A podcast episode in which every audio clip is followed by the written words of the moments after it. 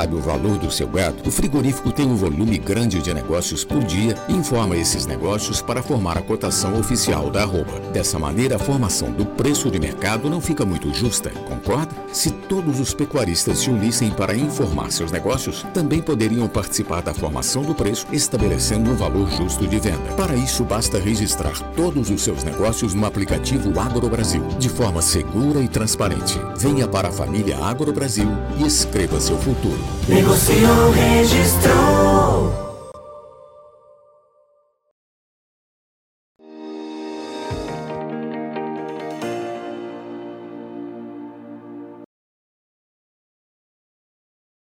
Olá, muito bom dia a você que está aqui com a gente no Notícias Agrícolas, aguardando pelas informações do mercado do boi.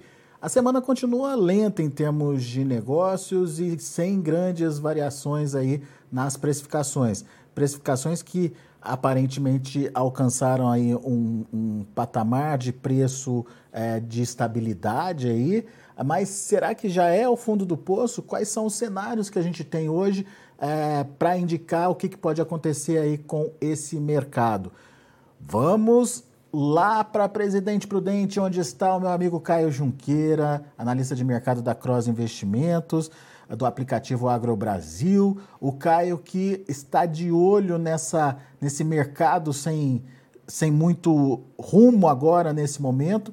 E o Caio está tentando entender os cenários possíveis aí que justificam esse momento. Ajude a gente aqui a entender, Caio, o que está acontecendo e por que, que os preços não estão é, oscilando ou, ou não estão tendo uma tendência aí nesses últimos dias, nessas últimas semanas, Caio? Seja bem-vindo. Fala, Alexander, tudo bom? Boa tarde, bom dia, né? Antes do meio-dia, bom dia a todos aí. Satisfação estar tá aí com vocês trocando ideia. Alexandre, o mercado realmente está muito estável. É, a gente não vê é, grandes mexidas, né? O mercado interno, usando São Paulo como parâmetro, é, ele tem oscilado entre 315 e 325.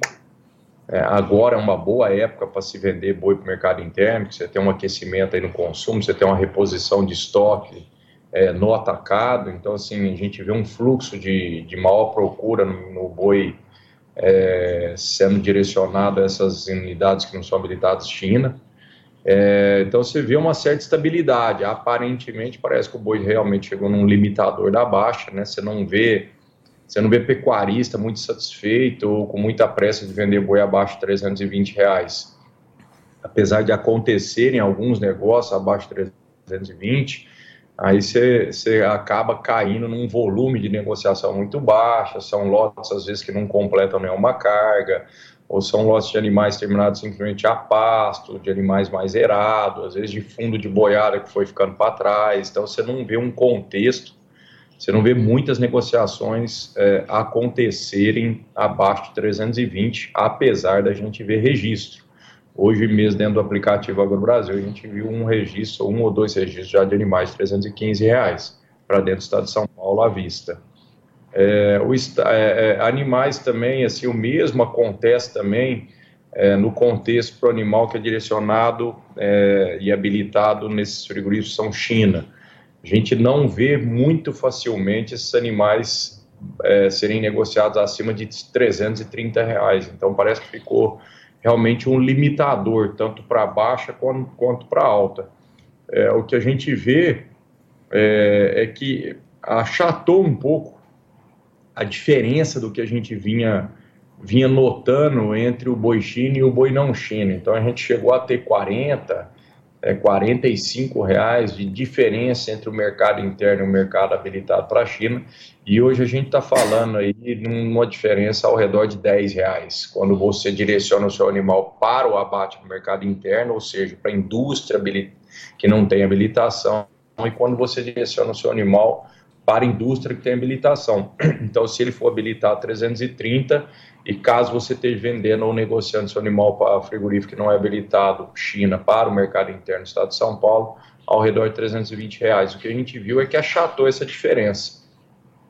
Então, a gente vê estabilidade, realmente a gente está passando por um período de, de uma certa estabilidade já tem um bom tempo, apesar é, se a gente for contabilizar os últimos 40, 50 dias aí, a gente viu que o boi perdeu valor, principalmente esse boi China, esse boi habilitado China, a gente viu perder valor, a gente chegou a ter máximas aí de 360 reais e hoje a gente não passa de um boi aí é, de 335, aí. Vamos, vamos, vamos, supor que possa até ser que saia, porque ontem a gente viu alguns registros de 335 é, à vista para boi China dentro do estado de São Paulo. Então a gente praticamente perdeu 25 reais na cotação aí para esse, esse animal China. Né? Então, apesar da gente estar tá passando por estabilidade, o boi realmente perdeu valor ao longo desses últimos 60 dias, sem dúvida nenhuma.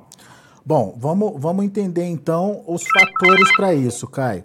É, tá faltando demanda que não, que não impulsiona aí é, um movimento de alta? Tem muita oferta. É, essa oferta a gente poderia caracterizar principalmente daqueles animais vindos de frigoríficos que é, tiveram as suas, é, as suas habilitações suspensas pela China. Enfim, que contexto é esse que não deixa o mercado se mover nem para baixo nem para cima?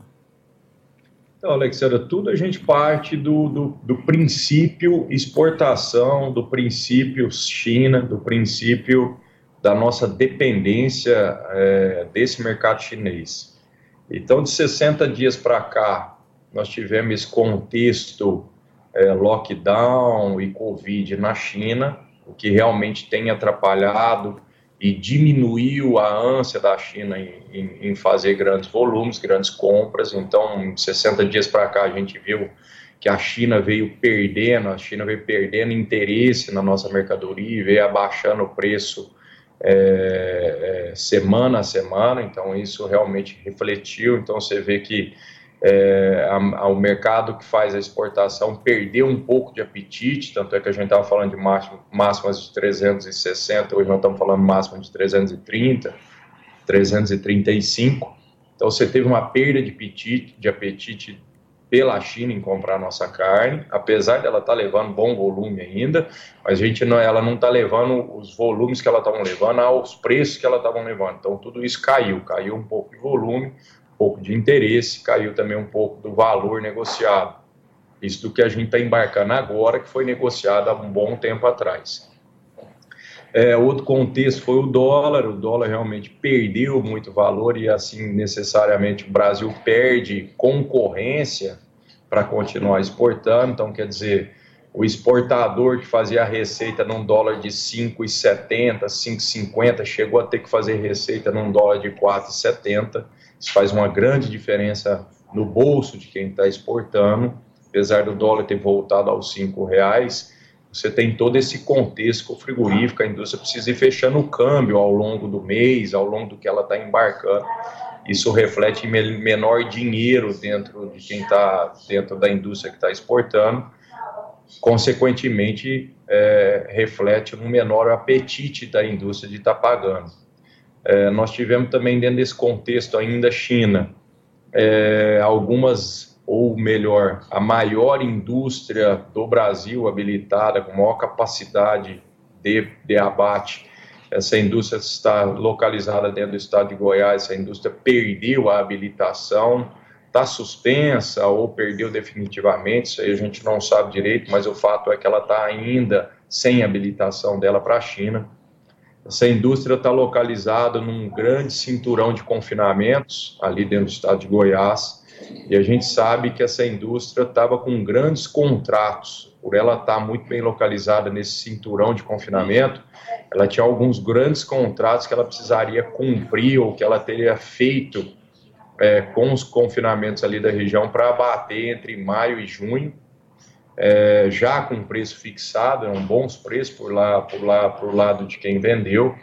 E essa indústria está precisando correr com esses animais para outros estados. A gente sabe que esses animais estão vindo morrer aqui dentro do estado de São Paulo, nas plantas habilitadas é, China, e a gente está falando de um contexto aí de quase 100 mil animais precisando vir morrer aqui dentro do estado de São Paulo. Então você teve você teve esse jogo de xadrez que foi refeito para poder absorver essa, essa, essa, essa produção goiana aqui dentro do estado de São Paulo. e você teve todo esse contexto também de jogo de xadrez aí, que é, que é esse Covid, lockdown, alguns portos fechados na China. Então, você teve realmente uma perda de boas notícias, entre aspas, é, no contexto pecuário, né, que poderia estar fazendo o boi sair em outros preços. Então, é realmente uma falta de boas notícias. A gente só teve notícias aí é, ruins ou que deixasse o mercado muito estável, é a consequência disso é o preço que nós estamos vendo hoje. É, apesar de a gente ter visto perdas efetivas de valor no boi, é, a gente ainda mantém uma certa estabilidade nesses preços, né? Caio, dá para dizer que ao fundo do poço já, já, já atingimos o patamar mínimo de preços aí para o momento? Alexander, eu acredito que sim. É, a princípio, a leitura que a gente pega do aplicativo é que as escalas pararam de alongar e estão estáveis. É, mas essa estabilidade também é muito ruim, né? Você tem a estabilidade com uma escala estacionada ao redor de 10 dias a nível nacional, não é só São Paulo, excluindo Mato Grosso do Sul, que vem com a escala abaixo de 7 dias aí, é, quase que 100% vermelha dentro do estado, que indica abaixo de 6 dias. Tirando Mato Grosso do Sul, eu acho que a maioria dos outros estados vem, vem caminhando com, com escalas bem confortáveis, e aí é que dá, dá o pretexto para a indústria tentar trabalhar novos preços, novas tentativas com recuo, é, mas aí o mercado acaba absorvendo, né? As escalas começam a encurtar, encurtar demais a indústria vai e volta no preço que ela vinha, vinha tentando. Então, quer dizer, está estável, está realmente muito estável. Tudo indica que a gente pode ter chegado no fundo do poço, mas é, a gente não pode menosprezar a safra, né? A, a safra eu, eu, acho que a safra, o grosso da safra parece que foi antecipada para o mês de abril, mas agora está entrando frio, o capim realmente começa a secar, né? As chuvas cortam, é, então você pode ter um contexto ainda meio pontual de a gente ter um, um pico ainda de oferta e, um pouco maior, né? E esse confinamento de primeiro giro tem, tem potencial para para atrapalhar um pouco essa questão do, da, da precificação aí, Caio? O Alexandre já está saindo, né? O, o, o, Brasil hoje está, pelo menos o estado de São Paulo, Goiás, é, MT, Sul de Minas, o Triângulo. A gente, é, esse, eu acho que esse contexto de primeiro e segundo giro, acho que está perdendo um pouco a razão de ser do nome, é, porque, por exemplo, o estado de São Paulo, mesmo a gente fala com bastante boitel aqui, bastante confinamento, hora nenhum os confinamentos aqui dentro do estado de São Paulo ficaram vazios é, tirando algumas exceções entre janeiro e fevereiro, que você tem aquele circuito de limpar é, de muita chuva, né? Então o confinamento ele precisa é, se organizar, limpar, limpar alguns currais, tirar barro, diminuir lotação. Hora nenhuma aqui a gente passou por um contexto de pouco, de pouco boi confinado. Então, quer dizer, é, essa leitura que a gente tinha de primeiro giro, segundo giro, acho que vai acabar caindo por terra o Brasil está se tornando um grande confinador, alguns estados é, extremamente profissionalizados nesse sistema de confinamento não têm deixado esses confinamentos vazios, não. Então, é, é, essa leitura de primeiro giro e segundo giro está meio atrapalhado. O que eu sei é que o fluxo de entrada de boi para dentro do confinamento está contínuo. Esses boitéis é, para dentro do estado de São Paulo, Goiás e Triângulo Mineiro, ver se falta algum estado, sul, sul do MT, hora nenhuma ficaram vazios, pelo menos para dentro de 2022. Então a gente vem com contexto, a gente vem com fluxo de saída de animal aí é, é, bem tranquila já para 2022, de coxo, né? Então hora nenhuma a gente viu faltar. A gente tem uma leitura também pelo aplicativo, é, do Agro Brasil, que são essas leituras de reposição, né? A gente vê que o boi magro veio, veio caindo, a gente vê que o bezerro está caindo, a gente está falando de boi magro sendo comprado hoje é, com deságio até do boi gordo, é uma coisa que a gente não costuma ver muito. A gente vê um bezerro que perdeu é, ao longo dos últimos 12 meses entre 300 e 400 reais por, por cabeça, então quer dizer, a gente vê que o fluxo dessa carcaça, né, que a gente costuma analisar de modo geral, quando a gente fala carcaça, a gente não fala só da carcaça do pronta para abate, a gente tem uma carcaça acima de 270 quilos, provavelmente vai ser abatida, se for direcionada para o confinamento, ela é abatida de 2022. Então a gente vê esse fluxo de carcaça com muito maior volume do que a gente viu ano passado e via dois anos atrás. Então isso é um contexto é, para o pecuarista também analisar, ficar bem de orelha em pé, porque essa carcaça aí beirando 300 quilos, provavelmente ela vai ser ofertada é, para, o, para o frigorífico ainda esse ano. Então, quer dizer, é um contexto de mais oferta de modo geral aí que a gente precisa tomar cuidado. Muito bem, então são vários alertas, vários pontos de atenção aí para a produção. Agora, o que mais o que mais mexeu mesmo com o mercado foi China. Mas você acha que é pontual, Caio, que logo logo essas condições ou essas situações se resolvem e a China volta a ser China? Olha, Alexandre, é, então, a China, a, a, China é um presente, né?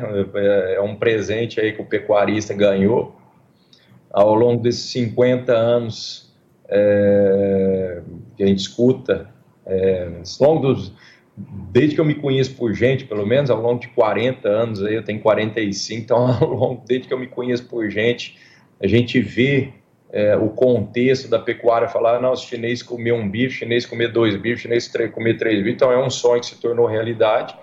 Só que a China é um país extremamente fechado, né? Então, é, é, é com histórico, é, com história muito diferente do nosso aqui.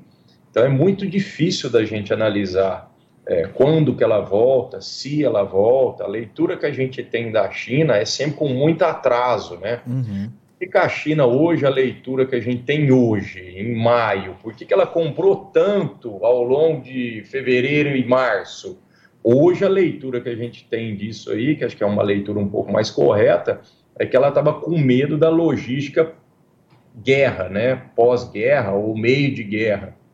Então a China se antecipou, ela se antecipa muito nesses movimentos globais que podem interferir de modo geral a oferta de alimento lá dentro. Então, o contexto hoje que a gente enxerga, e, e volta a dizer, sempre com muito atraso, é porque ela se antecipou de, provavelmente desse problema que ela poderia ter de chegar alimento lá por conta ali da guerra ali no, no, no na Europa. É, parece que isso não aconteceu, os estoques delas estão grandes, ela tira o pé. Então, quer dizer, a China costuma antecipar muito, né? Então é muito difícil a gente analisar. O futuro é complicado já. Imagina você ter que analisar um futuro que a Deus pertence, que está hum. lá do outro lado do mundo, num contexto completamente diferente. Então, assim, China, né? espero, e tudo indica que a China começou a comer, ela não vai parar de comer tão cedo. Agora, as políticas monetárias lá, a política de banco, do, do, do, dos, do, do governo fomentar os bancos, para os bancos poderem ter linha de crédito para comprar carne. Então, quer dizer, é tudo muito é, é, tudo muito à mão de ferro lá, né? Mas tudo indica que ela veio para ficar, né? É um choque de demanda é, que veio para ficar. Isso é uma boa notícia. Agora, a volatilidade, a ela entrar e ela sair, é, é como a gente tentar manobrar um transatlântico qualquer é, leve movimento que a China faz, se a gente tiver com um barquinho perto desse transatlântico, vai ser, vai ser uma onda bem grande que pode atrapalhar a gente. Então, é, eu espero que ela veio para ficar, provavelmente veio para ficar, vai continuar consumindo agora esses, esses movimentos dentro de cachorro aí de alta e baixa, e veio para ficar também. E o pecuarista pode acostumar com, com os altos e baixos, procurar ferramentas é, que dão garantias de preço para ele, porque é, o, o entra e sai dela vai fazer grandes mexidas aqui dentro do nosso mercado. Muito bom. Caio Junqueira, meu amigo, obrigado mais uma vez pela sua participação aqui com a gente. Volte sempre. Aliás, Caio, deixa eu perguntar para você como é que foi lá a participação na AgriShow, o aplicativo AgroBrasil, enfim, é, como é que foram os negócios por lá e a receptividade da, da, do pessoal?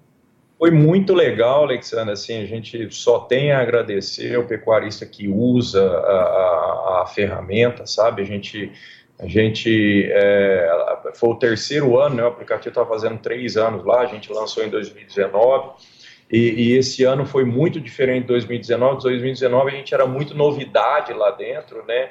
E, e esse ano foi muito mais receber, é, é recebendo os usuários, os clientes, e os clientes elogiando realmente o aplicativo, que é uma forma mesmo é, o aplicativo hoje é a fiel da balança da formação de preço, né? Então, o pecuarista passando, conhecendo mais um pouco das ferramentas, que incrível que pareça, tem muita ferramenta lá que acho que hoje pouca gente conhece, são os filtros, a forma de fazer relatório, linkar o aplicativo com a própria agenda do celular para receber aviso de abate, aviso de recebimento. Então, tinha muita gente que sabia muito pouco ali sobre o aplicativo, mas o que ficou marcado para nós mesmo foi assim o tanto é, de pecuarista que passou lá e realmente veio elogiar é, o aplicativo AgroBrasil por ter assim tirado é, o pecuarista entre aspas da escuridão, né? E hoje ele tem a formação de preço ali na mão dele. Então foi muito gratificante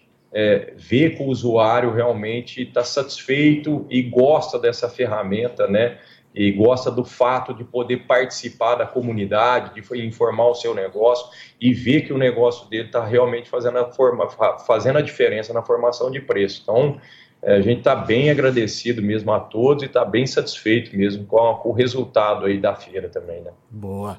Aplicativo Agro Brasil lá nas lojas virtuais, só lembra de procurar Agro Brasil com Z ali, baixa o aplicativo, faz o teste, entende como é que funciona é Isso. sempre legal é, você poder participar desse mercado aí e ajudar a, a definir uh, o preço que você vai vender e não ficar na mão aí só de uma decisão ou duas de frigoríficos, tá certo? É isso, né, é, Caio? Lembrando assim, que o pessoal que abaixar o aplicativo, é, após conhecer, fazer o cadastro, e é intermédio do cadastro do próprio usuário, que o time aqui comercial e de marketing ele entre em contato, porque daí ele vai entrar em contato via WhatsApp, e isso fica mais fácil para o cliente tirar a dúvida, né? Ah, eu pago, eu não pago, quando que eu vou pagar, qual que é meu medo? Ah, então eu posso usar sem pagar de forma de forma free se eu estou contribuindo, quais são os relatórios. Então, a partir do momento que o cliente abaixa e deixa o cadastro dele ali dentro, do aplicativo, o time comercial e marketing tem, tem tudo, tem, tem condição de atender e tirar as dúvidas, aí, sanar as dúvidas é, de modo mais fácil né, e mais rápido também. Né? Legal. Caio Junqueira, obrigado. Até a próxima. Obrigado a todos, uma boa tarde aí. Valeu. Tá aí, Caio Junqueira Cross Investimentos aqui com a gente no Notícias Agrícolas, trazendo as informações do mercado. Um mercado bastante estável, mas com fundamentos para isso pelo menos até o momento.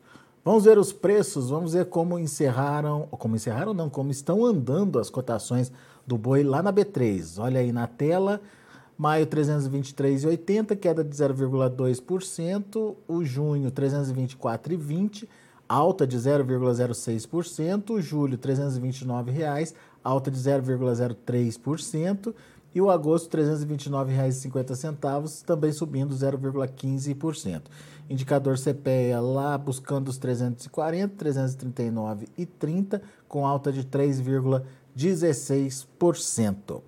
Muito bem, esses são os preços de hoje. A gente vai ficando por aqui. Agradeço muito a sua atenção e a sua audiência. Notícias Agrícolas, 25 anos ao lado do produtor rural. Participe das nossas mídias sociais no Facebook Notícias Agrícolas, no Instagram, arroba Notícias Agrícolas e em nosso Twitter, arroba Notiagre. E para assistir todos os nossos vídeos, se inscreva no YouTube e na Twitch Notícias Agrícolas Oficial.